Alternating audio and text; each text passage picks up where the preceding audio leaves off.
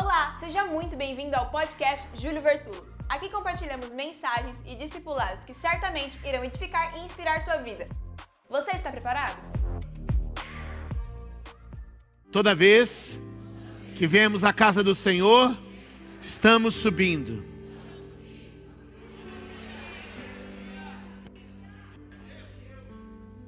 Não importa onde você está, toda vez que você toma um caminho para ir à casa do Senhor, você está subindo. Se você mora no Sesc, se você mora no Badra Alto, você está, quando vem para cá, você está subindo. Todas as vezes, não importa de onde você saiu, do ponto mais alto da cidade, do ponto mais alto da sua cidade, você está Esse é o lugar alto. E você sabe que quando eu estou usando a expressão esse é o lugar alto, eu não estou falando das paredes, eu estou falando da reunião. Toque alguém, diga: a igreja não são as paredes. Diga: a igreja é a reunião.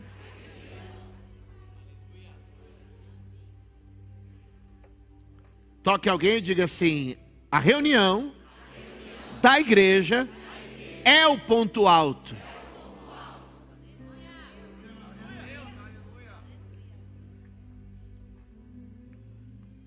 Há muito que se fala sobre a reunião da igreja. E diz assim: a igreja é você, a igreja não é você. A igreja é nós.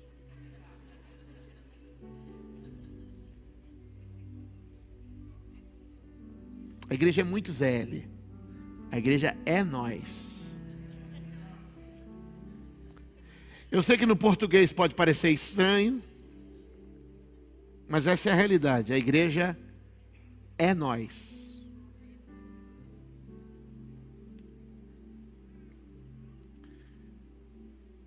Porque só é igreja, a melhor tradução para igreja é reunião. Quando a gente se reúne, a gente é igreja. Então repete comigo: a igreja é nós.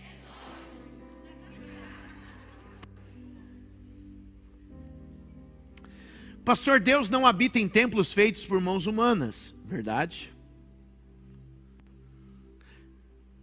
Deus não está preso ao nosso local e horário de reunião. Verdade. Mas anota uma coisa: embora Deus não esteja preso ao endereço nem ao horário, Deus nunca despreza a reunião que acontece em um lugar em determinado horário. A questão é cavar um pouco mais fundo. Deus não está preso nas quatro paredes, pode agir onde quer, como quer, do jeito que quer, mas nunca desprezará quando dois, três ou mais se reúnem em nome dele, ele diz: Ali eu estou. Portanto, este momento, quando você encontra com esta pessoa que está à tua direita, com esta pessoa que está à sua esquerda, com essa pessoa que está atrás de você, é sim o ponto alto da sua semana. Portanto, não importa de que bairro você veio, quando você veio para cá, você subiu. Não sei de onde você saiu, eu só estou te dizendo, você subiu. Existe um conjunto de salmos que vai do salmo de número 120 ao salmo de número 134. Se você abrir qualquer um deles, você vai ver que tem na epígrafe aquela letrinha que não é a Bíblia, mas é uma declaração em cima: Cântico dos degraus os salmos de procissão, de romaria, você vai encontrar isso escrito em algumas Bíblias. E o que a Bíblia quer dizer com isso? Que esses eram cânticos dos degraus. O que, que são os cânticos dos degraus? Eram salmos que iam sendo recitados enquanto o povo subia para a casa do Senhor. Esses salmos que iam sendo recitados enquanto o povo subia para a casa do Senhor representavam os degraus que eles subiam para alcançar o local do templo, onde antigamente se estava e se concentrava toda a adoração. Estão me acompanhando? E eu hoje tirei um período dessa manhã para estudar estes 15 salmos. Eu encontrei três informações importantes que eu gostaria que você tomasse nota, se você pudesse. Que esses 15 salmos, eles vão falar sobre três coisas comuns. Falam de muitas coisas, mas eu separei três coisas comuns que esses salmos falam. Eles subiam cantando sua angústia, subiam cantando sua Então é possível que mesmo com angústia a gente suba, mesmo com angústia a gente suba, mesmo com angústia a gente suba. Deixa eu te dizer, não deixe que a tua angústia te prenda embaixo. Mesmo angustiado sobe, mesmo angustiado vem, mesmo angustiado e com dor e suba.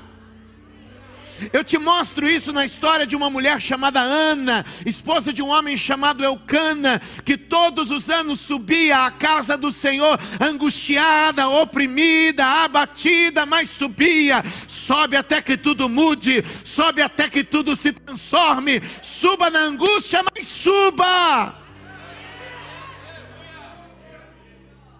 Ai, pastor, estou tão desanimado.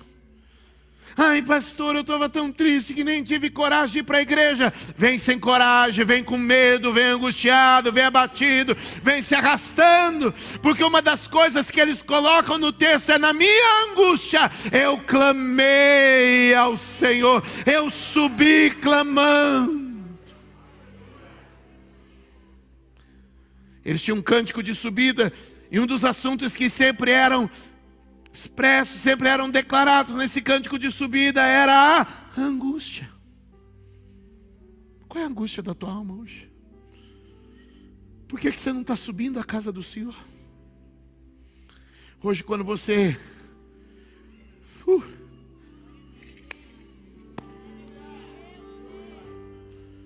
nem abri meu esboço aqui ainda, deixa eu abrir. Segure na mão de alguém e diga mesmo na angústia, suba. Em outras palavras, mesmo angustiado, eu te espero aqui semana que vem.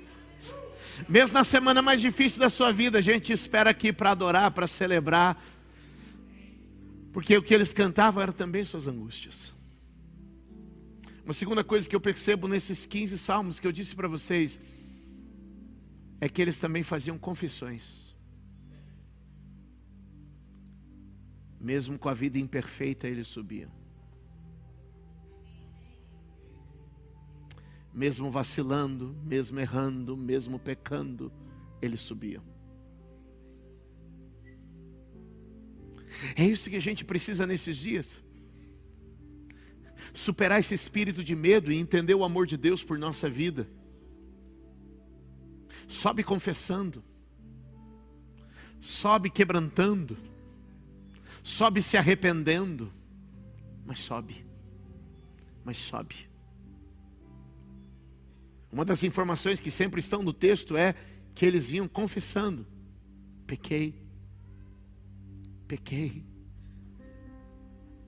A Bíblia diz no Salmo 40: Ele me livrou de um charco de lodo, elevou os meus pés e me colocou sobre uma rocha. Deus está dizendo: Eu te tiro da lama e te coloco em lugar alto. Sai e vem, vem, vem angustiado, vem errado, vem fracassado, vem abatido, vem quebrantado, vem arrependido, vem constrangido. Só vem. Então, quando eles subiam, eles subiam cantando suas angústias e também subiam confessando seus pecados. Uma outra coisa comum que eu achei nesses salmos é que eles subiam com uma atitude profética.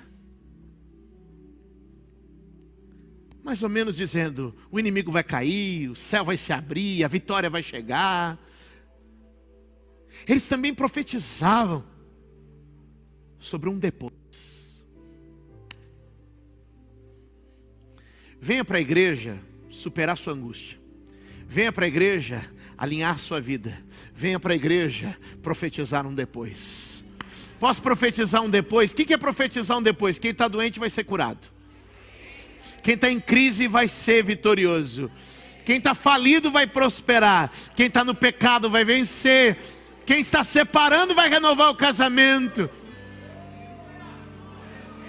Quem está preso vai ser livre, quem está oprimido vai ser liberto. Deus está dizendo: vem profetizando um depois. E eu acredito que hoje é um dia de um impacto. Deus está gerando um depois na minha vida e na sua vida.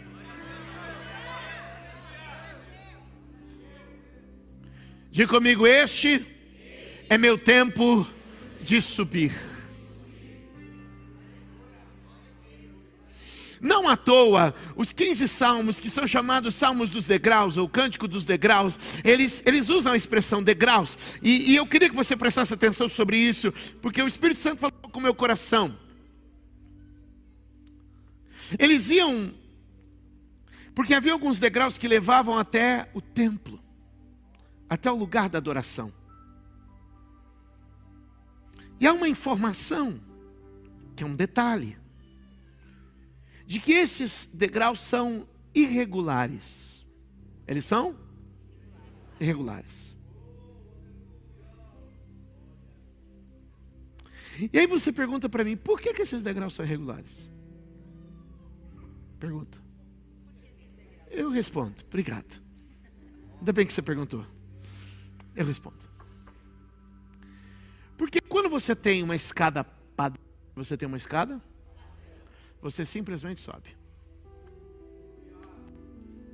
Sem prestar atenção, sem considerar nada, porque é muito natural, é muito natural. Quando a gente tem uma escada padrão, isso nos permite ficar distraídos. É tudo muito regular. E sabe o que a gente pode comparar isso? Quando a gente se acostuma com a liturgia. Daqui para frente só piora, tá, povo? É quando a gente se acostuma com a liturgia. E a gente fica tão envolvido pela liturgia. E o que é o culto do crente? Em geral, a gente vai criar um ambiente onde, escute, onde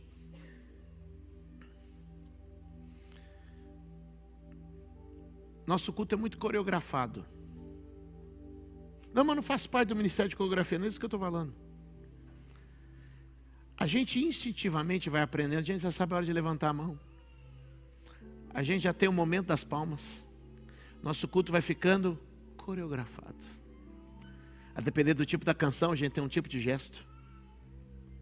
O nosso culto é muito de canções entoadas e de frases declaradas. Então é muito fácil que a gente assuma uma condição regular. Quem está comigo, diga amém. E que a liturgia fique tão regular, tão regular, que a gente consegue fazer todo o processo de culto sem de fato estar presente.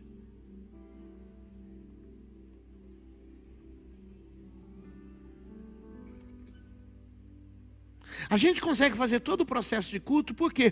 Porque o degrau é muito irregular. Então a gente já sabe. E a gente se entrega.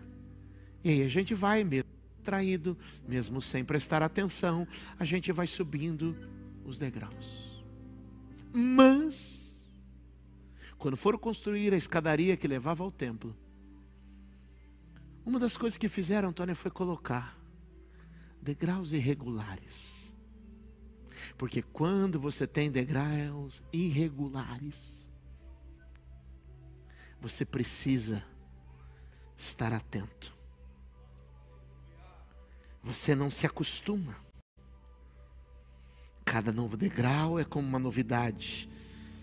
É um jeito diferente de pôr o pé, não importa o que esteja acontecendo à sua volta, você está concentrado para não cair, concentrado para se manter. Você tem um objetivo, você quer chegar. O degrau é diferente. Você precisa, ele tem um outro formato, ele tem um outro tamanho. E você precisa, com cuidado, subir esse degrau por degrau. O que, que ele está dizendo? É tempo de prestar atenção, é tempo de estar focado, é tempo de estar determinado na casa do Senhor. Alguém pode dizer amém?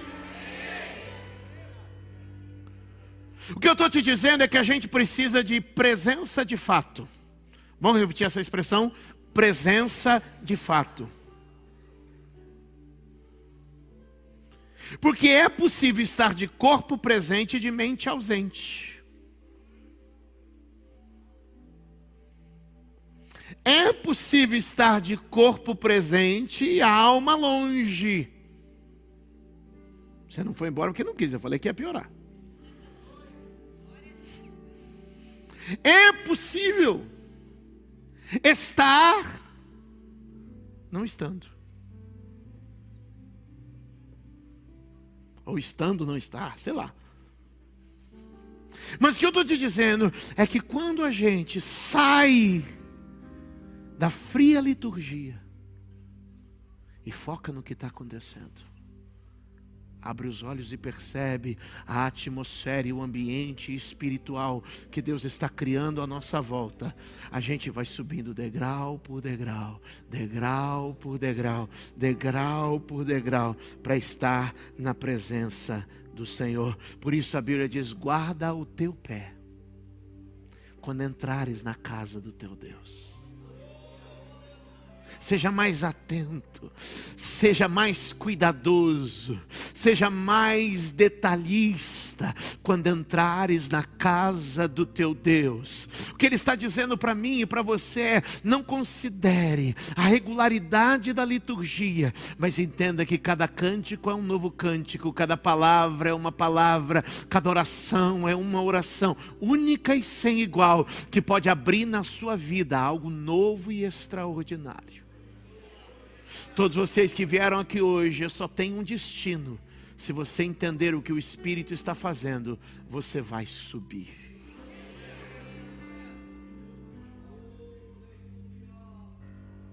Bate no pé e diga: Hoje eu vim subir. Quantos vieram subir a casa do Senhor? Capítulo 7 do Evangelho de João diz assim: Depois disso, Jesus percorreu a Galiléia, mantendo-se deliberadamente longe da Judéia, porque ali os judeus procuravam tirar-lhe a vida. Mas ao se aproximar a festa judaica das cabanas, os irmãos de Jesus lhe disseram: Você deve sair daqui e ir para a Judéia, para que os seus discípulos possam ver as obras que você faz. Ninguém que deseja ser reconhecido publicamente age em segredo. Visto que está fazendo essas coisas, mostre-se ao mundo, pois nem seus irmãos criam nele. Então Jesus lhe disse: Para mim ainda não chegou o tempo certo, para vocês qualquer tempo é certo. O mundo não pode odiá-los, mas a mim me odeia, porque dou testemunho de que o que ele faz é mal vocês, vão vocês à festa. Eu ainda não subirei a esta festa, porque para mim ainda não chegou o tempo apropriado. Até o próprio Jesus reconhece que era uma subida, na qual ele aguardava o tempo certo para subir. E eu quero destacar com vocês algumas coisas muito importantes que para mim se tornaram o caminho de subida, e que eu quero dividir com vocês nesse momento. E a primeiro gesto de subida se chama decisão. Diga comigo, decisão. Toda a igreja, vamos lá? Decisão. A sua subida começa quando você decide. Quando você decide vir à igreja, quando você decide participar do culto, você já começou a subir. Ou seja, o seu culto não começa com o primeiro acorde da primeira música. O seu culto começa quando você diz: Hoje eu vou. A sua subida começa quando você diz: Eu vou. Diga, minha subida começa quando eu decido. No momento em que você decide, você começou a subir. Você começa a se desprender das coisas da terra para alcançar as coisas do céu. Diga comigo, menos a terra, mais no céu. Diga, é tempo de buscar as coisas de cima. Alguém comigo aqui hoje entendendo o que o Espírito Santo quer dizer? Só que, como você percebe, nesse momento em que Jesus está se preparando para subir, Jesus é atacado pelos seus irmãos. Talvez atacado seja uma palavra forte, eu vou mudar ela provocado pelos seus irmãos. Fica mais bonitinho. Jesus é provocado pelos seus irmãos. Deixa eu te dizer algo que o Espírito Santo ministrou ao meu coração. Todas as vezes que você toma uma decisão de subir na presença de Deus, haverão provocações para te tirar do propósito. Provocaram inclusive Jesus para tirá-lo do tempo e do propósito. E eu vim te dizer que nenhuma provocação vai arrancar você do tempo e do propósito. Aleluia. Alguém pode dizer: Eu estou firme no tempo e no propósito de Deus para minha vida. Eu estou firme no tempo e no propósito de Deus para minha vida. E nenhuma provocação vai me tirar disso. Deus tem estabelecido um tempo e um propósito para cada um aqui. E eu quero que você dê glória a Deus por isso. Tudo tem o seu tempo determinado e há tempo para todas as coisas. Agora percebe, eu quero te falar que existem três provocações que muitas vezes vão querer tirar você dessa decisão. E a primeira provocação são provocações interiores. São coisas dentro de você que muitas vezes querem tirar você do centro da vontade de Deus. Querem tirar você do centro da vontade de Deus. São provocações internas, conflitos que a gente carrega dentro da gente, conflitos que a gente carrega no nosso interior, que muitas vezes estão querendo tirar a gente desse lugar de subida. Pastor, o senhor está falando isso que o senhor quer melhorar a frequência do culto? Irmão, frequência de culto tem sido um problema para nós. Um baita problema. Por que as pessoas não, não estão vindo? Não, porque elas estão vindo. Porque a gente não tem onde pôr criança, a gente não tem onde pôr carro, a gente não tem onde pôr cadeira.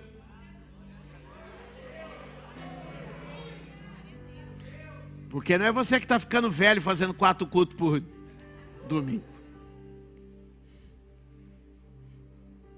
Escute.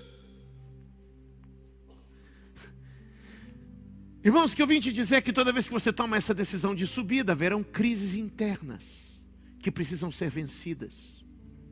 Provocações internas que querem tirar você da presença. Crises, traumas, pensamentos, cativeiros dentro de você que muitas vezes querem afastar você disso.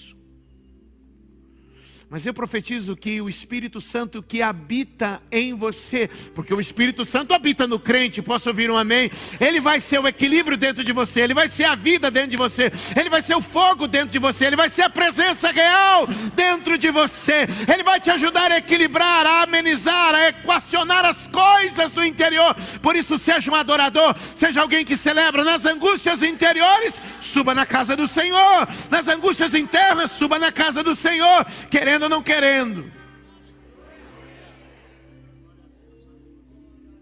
A Bíblia diz que a gente deve adorá-lo de todo entendimento, de todo sentimento e de toda força. O que, que isso quer dizer? Que às vezes você sente, mas não entende. Às vezes você entende, mas não sente. Às vezes você nem sente, nem entende. Vai na força. Como é que é isso? Tem o dia que eu não entendo, mas eu sinto. Estou precisando ir, hein? Estou precisando, hein? Não entendo, mas eu. Tem dia que eu não sinto, mas eu sei. É ou não é? Eu tenho que ir. Lá vou eu. Agora tem dia que você nem entende e nem sente. Aí fala assim: ó, de todo o teu coração, de todo o teu entendimento e de toda a tua força. O que, que é de toda a tua força? Sem entender, sem sentir, pega pela mão e fala: vamos.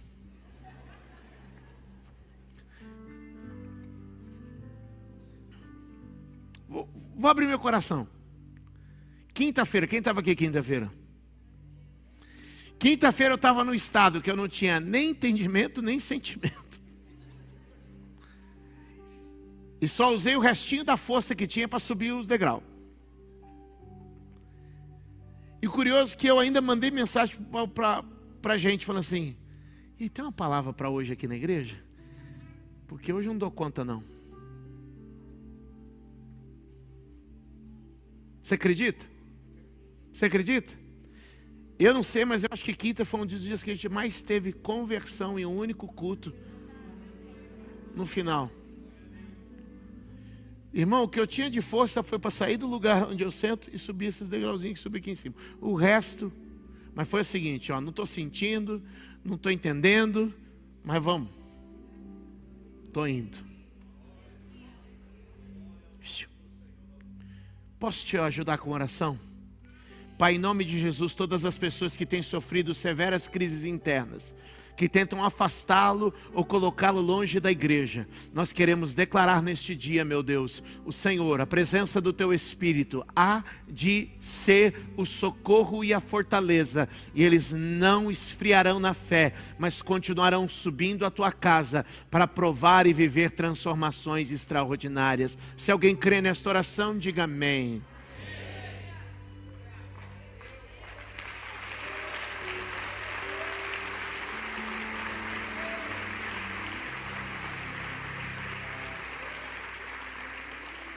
Muitas vezes, ouça, escute, por favor, não são apenas forças internas, mas são também forças externas. Coisas que acontecem à nossa volta, que nos cercam, para que a gente saia desse ambiente de subida, de elevação.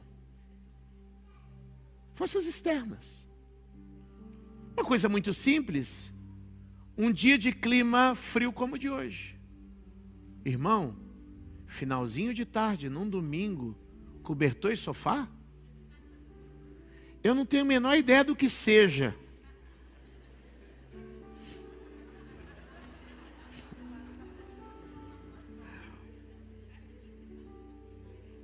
Eu não tenho a menor ideia do que seja um domingo à tarde, esse tipo de coisa. Mas eu imagino que deve ser muito convidativo.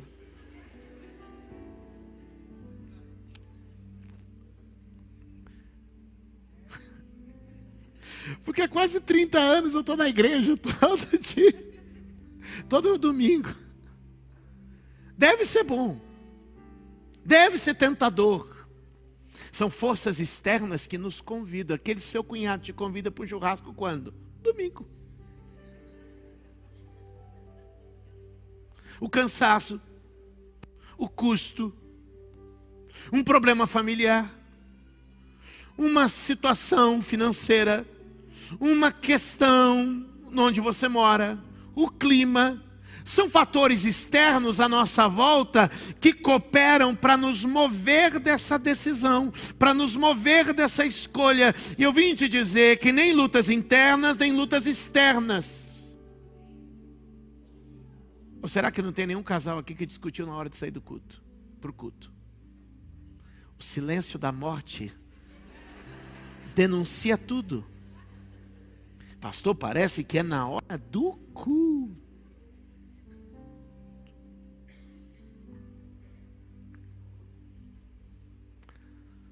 Quem está comigo? Forças externas muitas vezes querem nos tirar desse lugar de subida. Como Jesus que estava lá decidido que esse era o lugar, esse era o momento, mas os irmãos começam a provocá-lo mas ele está convicto de sua hora, de seu tempo e de seu propósito. Posso fazer uma oração por você, mais uma? Que o Senhor te ajude a lidar com fatores externos. Que o Senhor te ajude a superar todas as armadilhas e laços da vida que tentam te esfriar e te afastar deste lugar de subida e que o seu compromisso com você, não é com a igreja, com você e com o teu Deus, possa ser confirmado a cada dia em nome de Jesus. Alguém pode dizer amém? Existe um terceiro elemento, as pessoas não gostam muito de conversar sobre isso, mas existem fatores internos, existem fatores externos, e eu vou te dizer: existem fatores demoníacos, forças espirituais vindas direto do inferno, que tentam se opor a você neste lugar de subida. E eu vim aqui hoje dizer que nenhum poder das trevas pode afastar você desse ambiente que te eleva, te promove, te inspira, te fortalece.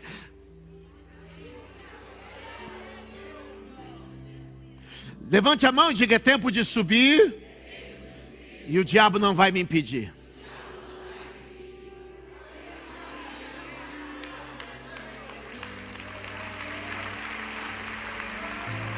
Laços diabólicos não perderão a igreja.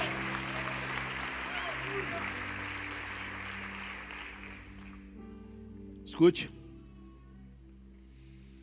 Como eu disse a vocês, Deus não está.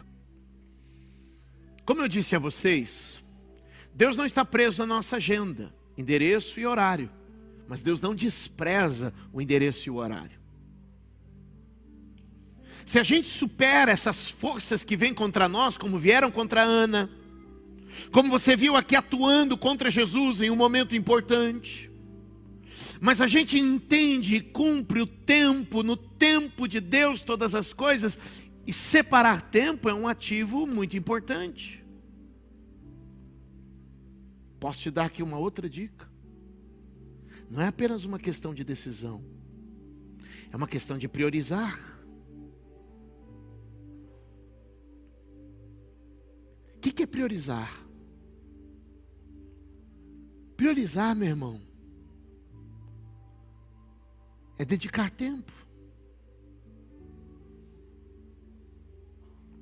É entender para que, que este tempo serve. E valorizar este tempo. Posso ouvir um amém? Este é o teu tempo de adorar. Este é o teu tempo de celebrar. Este é o teu tempo de cultuar. O tempo é um ativo precioso. Todos nós, do mais pobre ao mais rico, do mais novo ao mais velho, temos 24 horas todos os dias. E a gente precisa entender que este tempo deve ser uma prioridade, este tempo deve ter sua importância, esse tempo deve ter o reconhecido e o devido valor.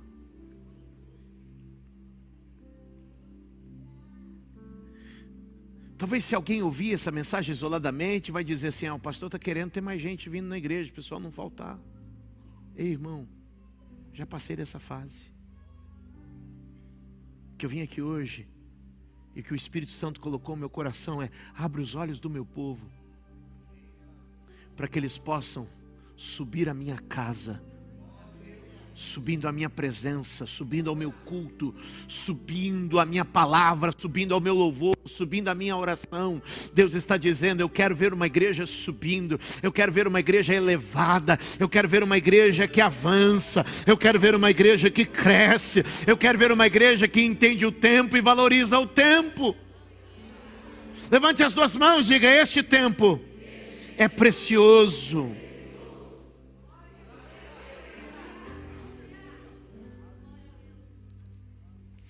Esse tempo é um tempo da comunidade, mas também é um tempo de particularidade. Esse é um tempo do todo, mas também é o tempo do individual.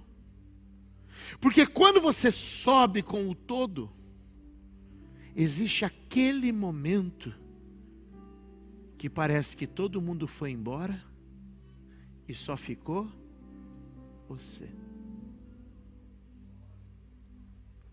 Então a gente sobe com todo mundo, mas existe aquela hora em que a gente é único. Alguém comigo? Existe aquela hora que a gente é único.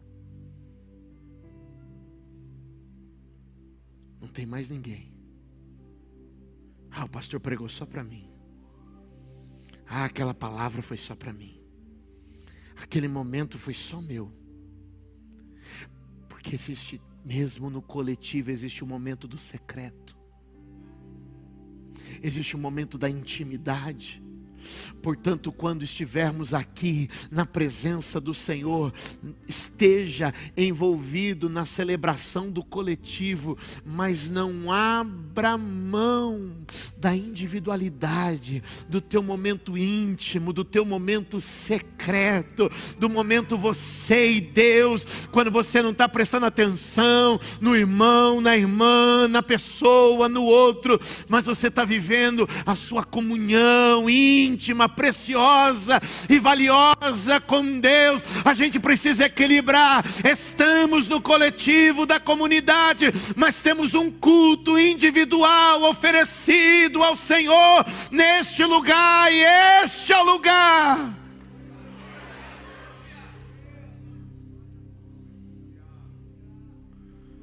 Como cantavam os antigos.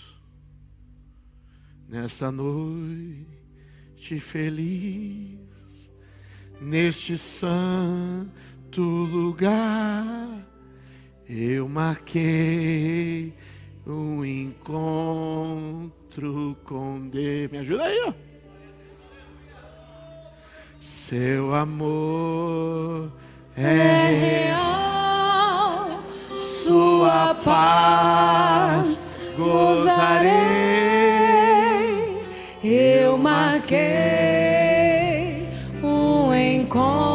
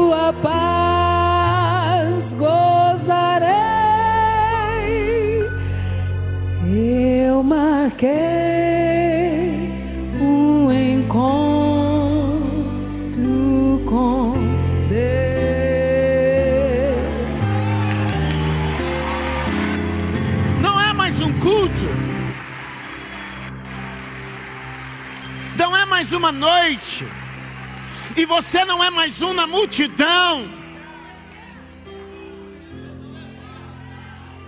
Quem está na casa do Senhor está subindo, quem está na casa do Senhor está avançando um degrau depois do outro.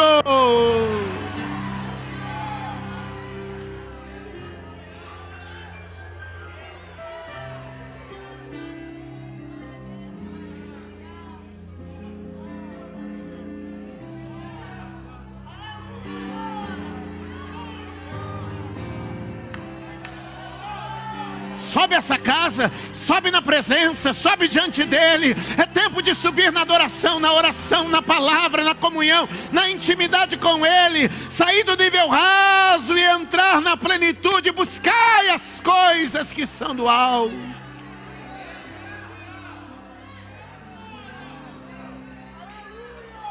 Ei, colabadarabachê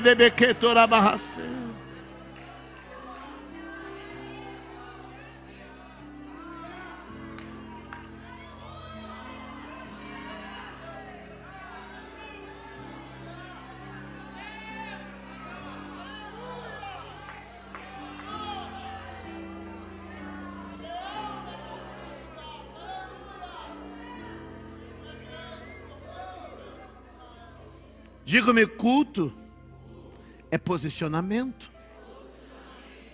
Grita para alguém longe, você diga culto. Não, alguém longe, vira para alguém longe, culto é posicionamento.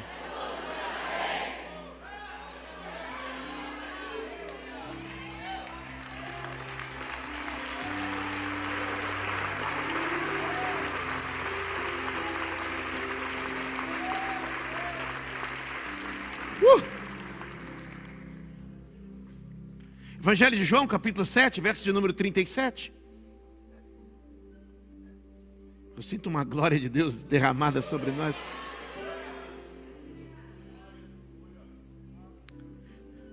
No último e mais importante dia da festa, verso 37, diz a Bíblia: Jesus fez o que? Levantou-se e disse em alta voz: Se alguém tem sede, venha a mim e beba. Chega uma hora no culto que você se posiciona. Pastor, me explica isso. Daniel, capítulo de número 3, conta a história de três moços. Eles estavam na Babilônia, o rei fez uma estátua gigante e disse assim: Quando vocês ouvirem o som dos instrumentos musicais, todos os povos devem se curvar à minha estátua. Lembram disso? Mas o que acontece é que quando toda a multidão se curva, três moços ficam de pé, porque cultuar a Deus é tomar uma posição. Ei, chacoalhe alguém do seu lado e diga: cultuar a Deus é tomar uma posição. Quando eu cultuo a Deus, eu tomo o meu lugar. Aleluia, e Deus estava olhando do céu esperando que você assumisse o seu lugar esta noite. Você não sabe, mas o anjo marcou essa cadeira para você antes de você sair de casa. Era exatamente aí que você deveria estar sentado, exatamente agora. Você está fazendo o que Deus esperava que você estivesse fazendo, ou seja, Deus te posicionou hoje aqui. Deus te posicionou no culto. Quem se cultua, posiciona. Quem cultua, se posiciona.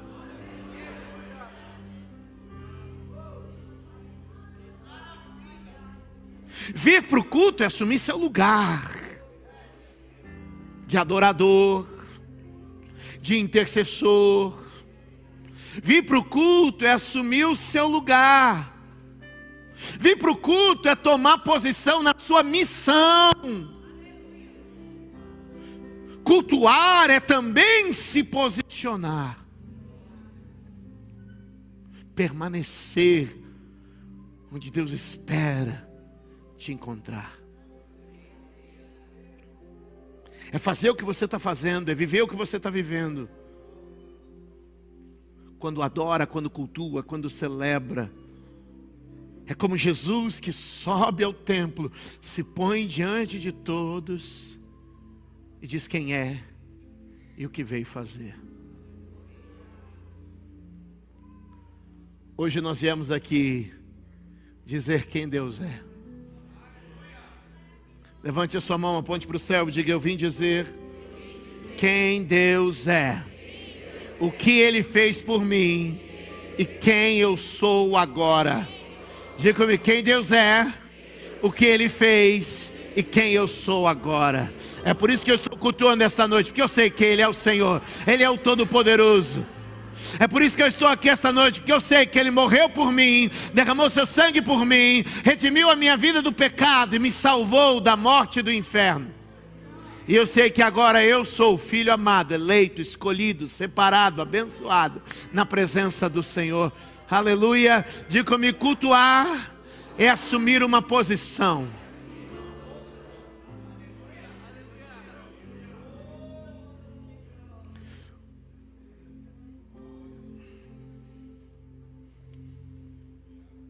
Em último lugar, e eu termino com isso agora. Cultuar é sofrer um impacto que gera um antes e um depois.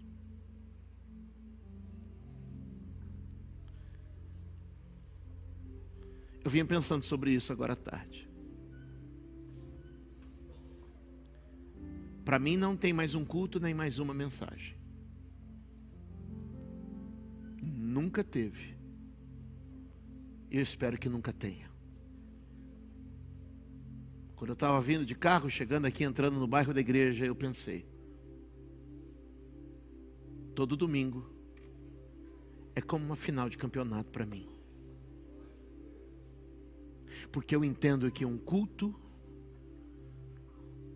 é para sofrer um impacto. E eu vim te dizer hoje que o impacto não depende de mim. O impacto não depende do grupo de louvor. O impacto não depende do Espírito Santo. Eu quero pregar, o louvor quer cantar, o Espírito Santo quer se mover. A minha pergunta é: você vai se colocar no caminho dele para sofrer esse impacto? Eu entendo que um culto deve impactar a nossa vida ao ponto de criar um antes e um depois. Ele cria um antes e um depois no dia em que você reconhece que Jesus é o Senhor da sua vida e traz salvação. Ele cria um antes e um depois, o dia que você vem com uma angústia e ele te liberta. Ele cria um antes e um depois, quando você vem numa necessidade e ele opera um milagre. Ele cria um antes e um depois, quando você chega cheio de dúvidas e sai cheio de certeza. O que eu vim te dizer é que na noite de hoje, mais uma vez, Deus quer criar um impacto na vida de homens e mulheres. E eu lhe pergunto: a quantos ele pode impactar nesta noite? Quem está aberto para sofrer o impacto do Espírito em sua vida? Eu não quero sair daqui do jeito que eu entrei. Eu não quero sair daqui da maneira como eu cheguei.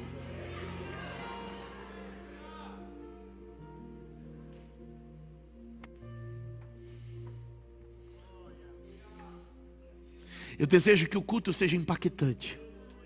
Primeiro para mim, depois para o meu próximo e para toda a igreja.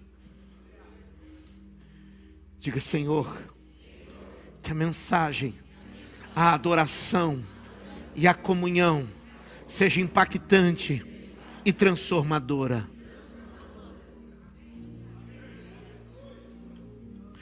O Espírito Santo falou comigo sobre um impacto que ele quer causar. Algumas pessoas estão neste lugar e por setas malignas estavam tomados de más intenções. O que é uma má intenção? É uma inclinação para algo mal. Uma inclinação para algo mal no teu trabalho, no teu casamento, na tua vida. São setas e pensamentos que estão trazendo tentações, atacando você. E eu vim te dizer, hoje o impacto de Deus vai quebrar as intenções más Pastor, eu estou sendo muito tentado, eu estou sofrendo tentações em algumas áreas da minha vida que estão tentando me inclinar para algo mal. E eu vim te dizer: o culto de hoje é um impacto. Levante a tua mão e diga: Deus está rompendo com más intenções. Deus está impactando a minha vida e afastando tudo que é mal em nome de Jesus.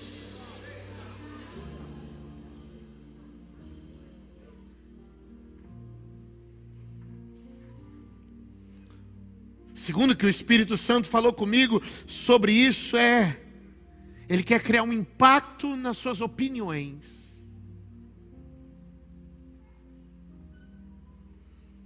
Eu falo sobre opiniões na vida. Opiniões sobre o seu destino. Opiniões sobre seu casamento.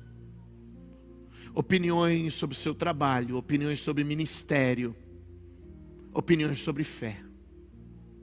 A gente chega tão cheio das nossas opiniões e Deus vem e quer criar um impacto na nossa opinião e dizer: você vai sair daqui com a mente transformada. Eu preciso sair daqui hoje com a minha mente transformada. E esse impacto que transforma a mentalidade só pode vir por meio da obra da palavra através do Espírito Santo de Deus. Um impacto que muda a mentalidade, naturezas, costumes. Fique de pé.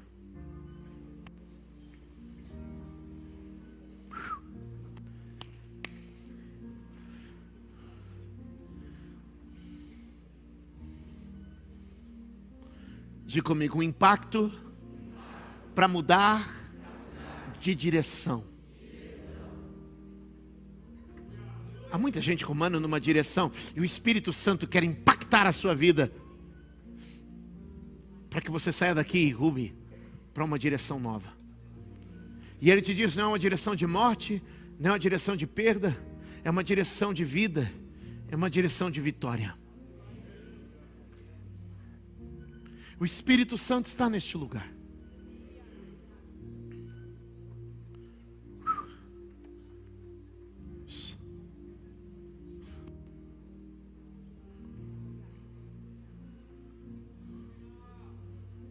A Bíblia diz que naquele dia que Jesus subiu ao templo, em João capítulo de número 7, haviam soldados enviados pelos sacerdotes da época para prenderem Jesus. Eles foram ali para prender Jesus. Eles foram ali para tomar Jesus pelos braços e arrastá-los pela cidade, e levá-los ao sinédrio e jogá-los aos pés dos sacerdotes.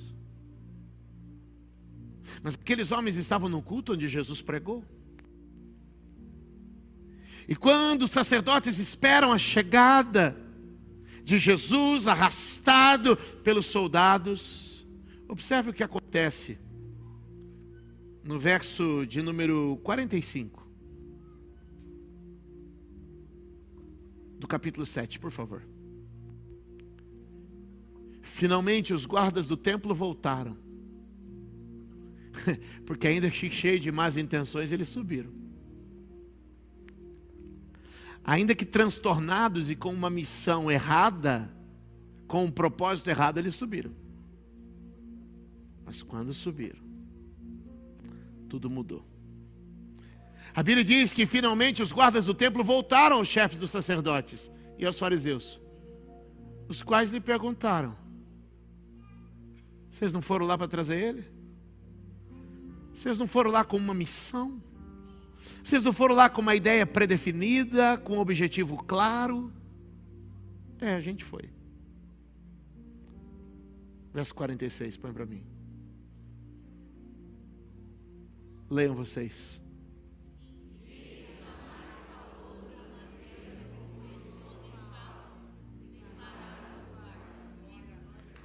Eles não puderam voltar com a intenção que foram. Porque quem sobe e ouve ele falar, nunca volta igual.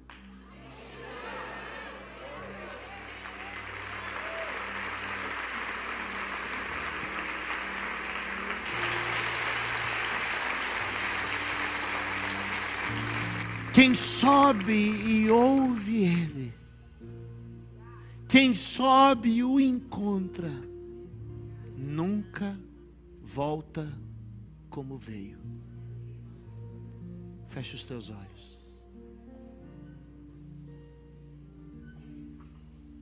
Levante suas mãos aos céus. E como se você pudesse agarrá-lo. Suba um degrau. Suba um degrau de confiança e fé. Suba um degrau de paixão e amor. Suba um degrau de adoração e louvor. Suba um degrau na presença de Deus. Suba ao segundo. Suba ao terceiro. Suba o quarto e o quinto degrau e sinta o calor da presença dEle. Desprenda-se do nível baixo que você chegou e avance para um nível alto e elevado a qual Ele te convida. Tai colamanda labaha.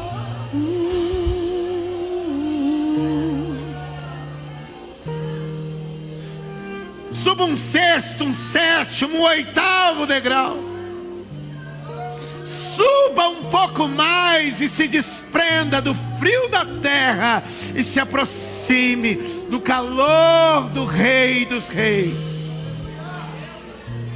Se desprenda da preocupação, se desprenda da necessidade, se desprenda do medo, se desprenda da teologia, da teoria, da tradição Harai me calamando no bashai. Derei na kaila mandekiva naranamai. Uh. Uh. Sharabio balabash. Shai kelemande le basubia. Shai kelemanada damas. Suba. Suba mais. Suba o tom. Suba a paixão. Suba a intensidade. Suba a entrega. Suba a santidade. Suba. Suba na fé. Uh. Obrigada por ouvir mais uma mensagem. Deus abençoe sua vida.